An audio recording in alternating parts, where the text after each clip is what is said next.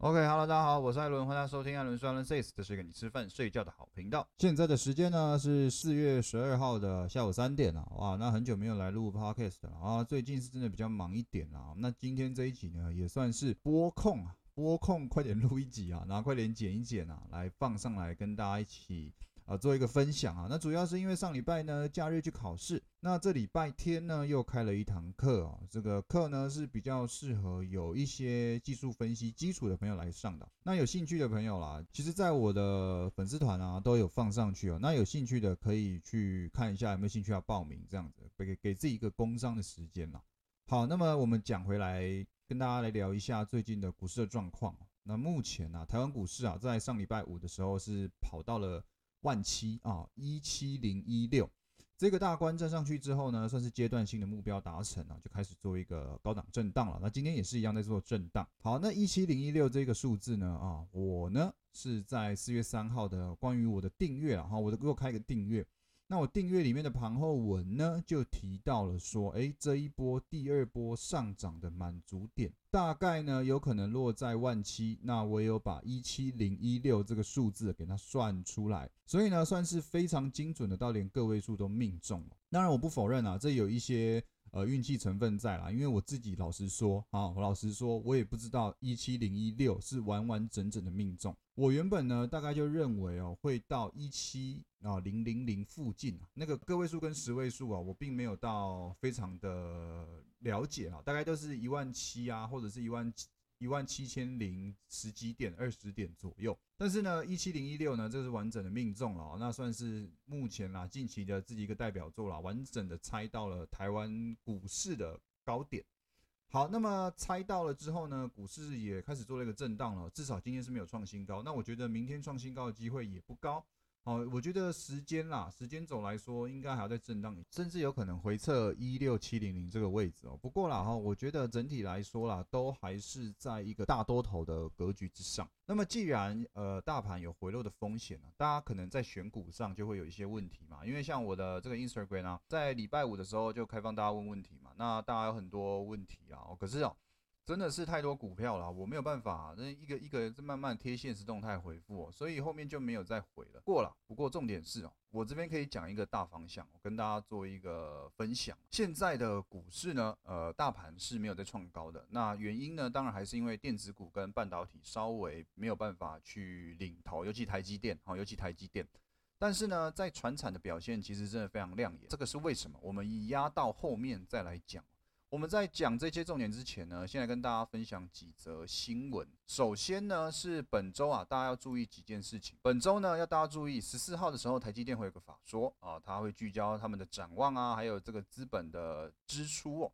支出呢，大家可以去留意一下，他们去年是啊，他们是说今年要在研发费用高达两百八十亿，那这个数字是非常强劲的。也就是说啊，台积电不仅赚得多啊，他们在研发技术上啊，也是。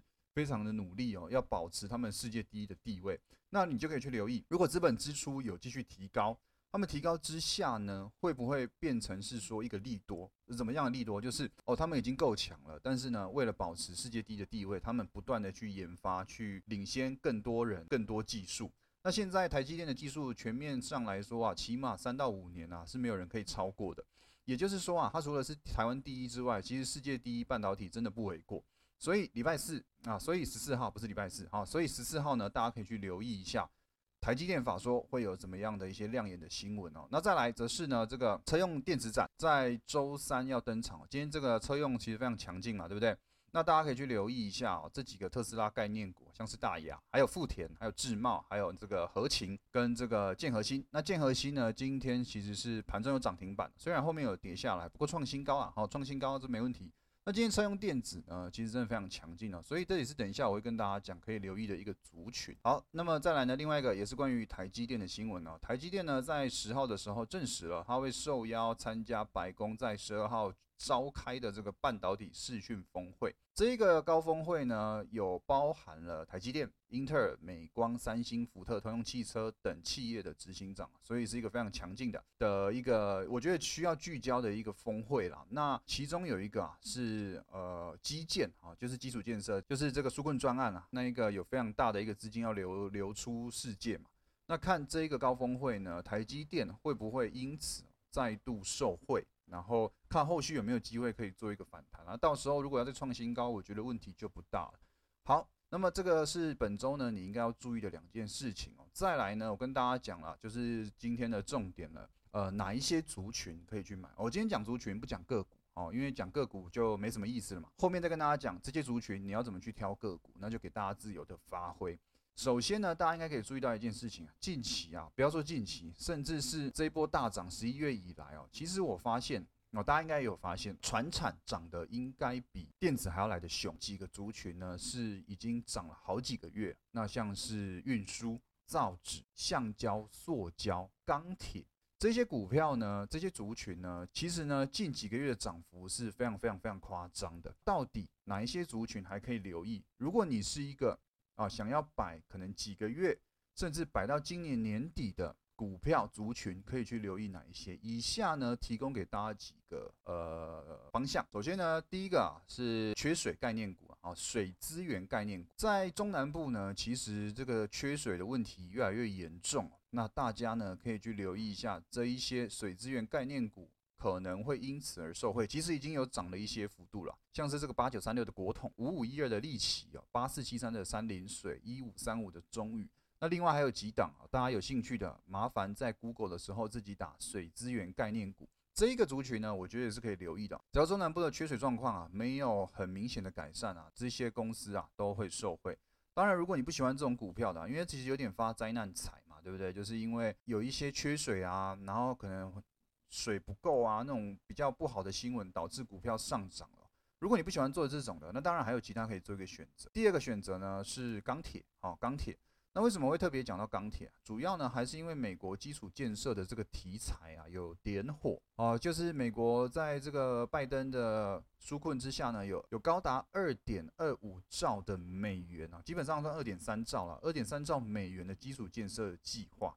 基础建设计划就要讲到什么？就要讲到原物料。那讲到原物料呢，最直接受惠的就是要呃要盖房子嘛，对不对？盖铁路嘛，然后盖什么路的嘛，什么这一些基础建设嘛。那当然最直接受惠的当然就是原物料。所以钢铁啊这个族群啊，铜啊铜价这个族群啊，其实一直非常的强劲。那再加上啊最近有一些财报出来哦，像是中红、大成钢这些涨幅呢是非常夸张的一个。幅度啊，尤其像是这种中钢那种历久不动的股票呢，也出现了非常亮眼的涨幅。那么这个钢铁呢，大家可以去想一下，它会发酵到什么程度啊？因为礼拜五的时候，有人在 Instagram 问我说：“哎，钢铁股礼拜五的时候全面下跌，该怎么办？”那当然，我是直接跟他们，我是直接回应说：“真的不用担心，二点三兆的这个发酵啊，不会是一两天就结束，好不好？”我觉得钢铁这个概念，当然也是长线非常看好了，至少看好到今年年底哦。他们的表现啊，二点三兆美元，你想想看，随便分个一千亿美元来某一档，来我们某一间公司就好，那个幅度、那个强劲的程度就可以到哪里，对不对？所以你可以去想，二点三兆美元的基础建设计划一直在实施，然后甚至刚现在刚实施而已嘛，它可以实施多久？一定要一段时间嘛。那这一段时间内，钢铁这种东西、原物料这种东西，我觉得啊，一定会持续的有利多的效果，所以它绝对不会是一两根的这个上涨就结束的。那再来，另外还有橡胶跟塑胶，像是南地那个涨停板，真停不下来。我不知道它是怎样哦，就是涨停板，而且又涨不停。我去年看的时候，我之前有买，我之前有买南地，三十几块买的，后来四五十块就出场。当时候当时觉得，呃，干自己蛮厉害的哦，赚了一个二三十趴，然后也是蛮爽的。结果呢，现在跑到一百六一百六十几块吧。所以三十几块跑到一百六十几块啊，我们那个起码也是赚五倍以上啊，但我没有赚到，我没有赚到四十块就四十几块就出场，这个真的也是一个蛮让自己隐恨的一个地方啦。但没关系嘛，就至少钱出来有丢到其他股票有赚钱。然后我当初看也没有办法去看这么远，说看到，因为我那时候是七八月八九月买，我没有办法看到半年之后会因为这种题材受惠，然后涨到翻掉啊。所以呢，这个就是时间轴的问题了哦，看你当初怎么进场，你想报。多久啊？那会影响你的获利，可能会到哪里？这个是大家都可以去思考的。好，钢铁基础建设，像橡胶、塑胶这种讲完了，另外一个当然就是运输。好，运输呢，今天长荣、万海又涨停板了。那阳明大家可能会比较害怕一点，因为它列入这个限制股嘛。然后上个礼拜五呢又跌停板，那今天涨了大概六七八回来。其实大家真的不用担心运输，好不好？运输股呢，疫情没有好，运输只会更好。为什么？因为呢？疫情的关系啊，那种宅经济啊的发酵啊是非常加速的啦。那台湾呢又是相对疫情非常稳定的一个国家，所以基本上台湾在国内的厂房啊，其实完全都没有受影响。那当然就会很多订单就来自于原本跟其他国家的订单，但是因为那些国家疫情关系没有办法动工，所以转来台湾。那转来台湾之后呢，当然就是用台湾送出去嘛。那送出去要用谁送？用用海运送嘛，对不对？只要疫情没有好，运输基本上就不用太担心了。那当然，如果你想要买那种更稳定的，当然长荣嘛，对不对？长荣就是至少国际有名的嘛，对不对？相比于万海，相比于阳明哦，民生还有这个基本面，还有这个公司的股本啊，当然还都是长荣比较亮眼一点。所以呢，如果你会担心万海，担心阳明，好，担心这些。比较小型的，也不能说小，比长荣小一点的运输股风险高的话，啊，当然投资长荣，我觉得也是 OK 的。而且不要看长荣今天涨停板哦，我觉得哦，那我觉得哦，今年年底都有机会一直向上涨哦，所以有回落的时候啊，基本上啊还是可以去留意买点的好不好？再来呢是面板啊，面板今天呢有几档啊，关键的面板呢都涨停板了，当然就是我们的群创。友达还有彩晶，这三个呢都是比较大间的呃，关于面板的个股。你如果要找族群啊，可以找光电族群，好不好？好，面板为什么在涨？其实从一二月或者是去年一直都有新闻出来说，他们的卖出来的东西哦一直在涨价，卖给客户东西在涨价，但是涨价之下呢，订单依然满载。那这个当然就是一个超级大力多嘛，对不对？在这个四月九号啊，群创跟友达呢公布了三月的营收哦。受惠远距商机还有宅经济动能的延续呢，面板的价格呢是价量，面板是价量齐扬的哦。双虎呢啊这两档呢三月营收啊飞跃三百亿大关，分别是三百零七亿，这是友达。群创是三百零九亿，同创近四年来单月的新高，累计第一季营收啊，已经创下三年半单季的新高。也就是说，他们的他们的基本面真的非常非常非常亮眼。那这种有基本面在支撑的股价呢，其实好不好，一定都还有空间可以期待的。这些族群啊，大家都可以去想一下。刚刚讲到几个族群嘛，钢铁、橡胶、塑胶、面板，还有这个运输哦，这些股票呢，大家都可以去留意的。再来，今天的股市呢，有一个族群特别亮眼，就是造纸，六档全部几乎啊，几乎涨停板。那为什么涨停板？主要是因为呢，他们说这个纸箱啊又缺货了，就是供不应求啊。那这个需求非常大之下呢，在大陆那边又非常缺纸浆哦。造纸呢，今天是收了一个整个族群哦，啊，虽然族群只有六档股票，但是它整个族群收涨高达九趴以上。大家可以去想一下哈，这个造纸。前一阵子好一下好一下又不太好，那稍微有些进入震荡，那可是呢又慢慢的稳定创新高。这种股票呢有没有是大家可以去留意的？造纸啊，我在前两三集的 podcast 也有提到，这些东西啊都是可以去做一个长期布局的。那我们就做一个结论，像造纸、橡胶、塑胶、钢铁、运输这一些股票呢，基本上都是所谓的传产股。所以，传产股现在啊，钱基本上都在这几个族群啊跑来跑去的。那像今天半导跟半导体跟电子啊，基本上是收跌的。所以钱呢跑到哪里去？大家可以去斟酌一下，你的操作应该往哪一个方向。那现在半导体要不要碰？我觉得还要再忍一下啦哈，还要再忍一下。台积电啊。防守六百有余啊，突破六百二啊有难度啊，好不好？就这样上下大概二十块那边来回震荡啊，那没有办法做一个很明显的带量突破啊。这台积电呢，可能就还要需要再震荡一下。那联发科我就不讲了啊，因为联发科好贵啊，我买不起啊啊，一张要一百九呃一张要九十几万啊。上礼拜呢是有到一百多万了，好不好？紧绷买个一两张就很紧绷了，所以这个台联发科呢，我是只是拿来单纯观察，说它对于台湾股市的整体加。全指数会有什么样的影响？好不好？这是几个重点新闻，还有你要选股票的时候可以去往哪一个方向思考。那再来一个另外一个新闻，就是高端疫苗哦，高端疫苗今天涨停板了，是因为有新闻出来呢，他们的长病毒七疫苗啊，三期临床试验是顺利解盲了。那他们是夏季呢，最快夏季可以向台湾越南的主管申请药证哦，是力拼呢明年要启动销售。年初的产量呢，大概是三百万剂啊，所以也是一个还不错的数字啦。那这个疫苗呢，一样还是会有空间可以发展的。这几个族群之下，生技啊，我觉得也可以留意，尤其生技的疫苗，像是高端疫苗啊，还有这个东阳，东阳最近股价没有太大好的表现，有上涨起来了，但是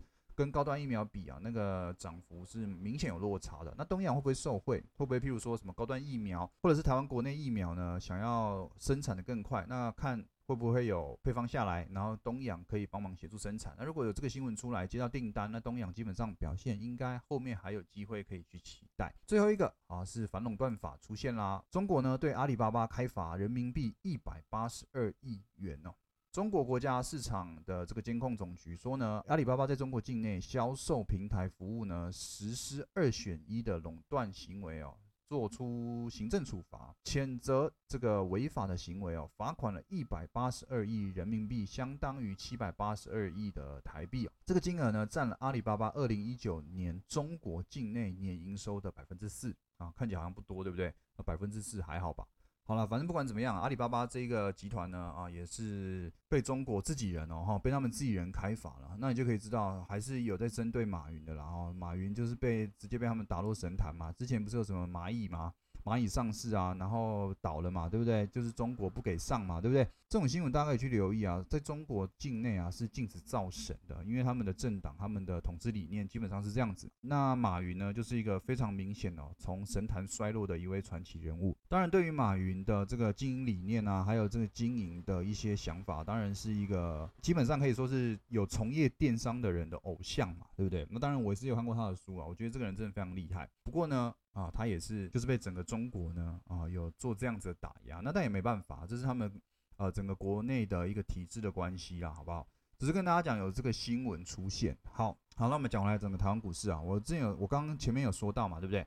一六七零零呢是一个大的支撑啊，那一七零一六或者说你可以说万七啊，万七大关呢，我觉得周三之前啊是比较难跌破。我觉得啦，在周三之前呢，一六七零零是比较难跌破，相对应的一七零零零这个整数关卡或者说前高啊是比较难涨破的。而现在台湾指数呢要去面临一些压力哦，大家去留意一下，在日 K 或者是小时 K 的这个形态走势呢，会不会受明显的翻空？然后呢，可以去想一下，诶，如果接下来真的。啊真的有一波比较明显的修正的时候，你应该要担心什么吗？其实我真的必须跟大家讲我今年呢还是非常看好台湾股市的，好，所以呢有回落啊，我基本上啊一定会去找买点介入一些股票。那至于股票，我们又又要讲回来说，哎，股票到底要找谁？刚前面几个族群，麻烦你去留意，都只讲族群不讲股票。那我到底可以买这些族群的哪一些股票？如果你真的不会选的，你也不知道该怎么去看技术分析啊、筹码分析啊这些你都不太会的。那请你用最傻瓜的方式，把这几个族群前面三名都给它挑出来。好，这个你不要跟我说你不会挑，你就直接在 Google 搜寻，就搜寻一个运输股哦前三名啊，那基本上就会有些资料了，好不好？就可以呢用这三个股票啊去找你觉得顺眼的个股去进场。我觉得这是一个选股方式。你想要这样子进场，麻烦哦，要先记得哦，你的停损点啊一定要设好。譬如说你是看很长线的，你可能他看它会涨个三四十趴的这种股票，那你的停损点啊势必不会设得太低，因为相对应来说，你这个这个赚赔比嘛，一定要设定一个合理的幅度，这个东西会比较复杂，这牵扯到策略。那我这边讲呢会有点难解释清楚，机会呢看能不能做成图在 IG，或者是说开一个课再给大家一起来上课，那一起做一个了解。想跟大家讲的是，在五月开始的时候呢，我会开始实施一连串比较。跟大家有互动性高的一些方式，譬如说，我在我预计是这样，礼拜一到礼拜三呢，会在晚上开直播。现在已经有直播了，但是之后的直播我会讲求是。画面舒服，然后直播的内容会更精致化啊，这是大家可以去期待的。再来第二个，五月开始之后呢，我会开始举办一个叫做股市联谊会，那基本上是每个月会开一个联谊的会啦，给大家一起来参加讨论股票。那那当然我也会教大家一些我的看盘的观念啊，或者是一些想法。这个东西呢是不用报名费的，只要付场地费啊，基本上就是一个人可能两百到三百块。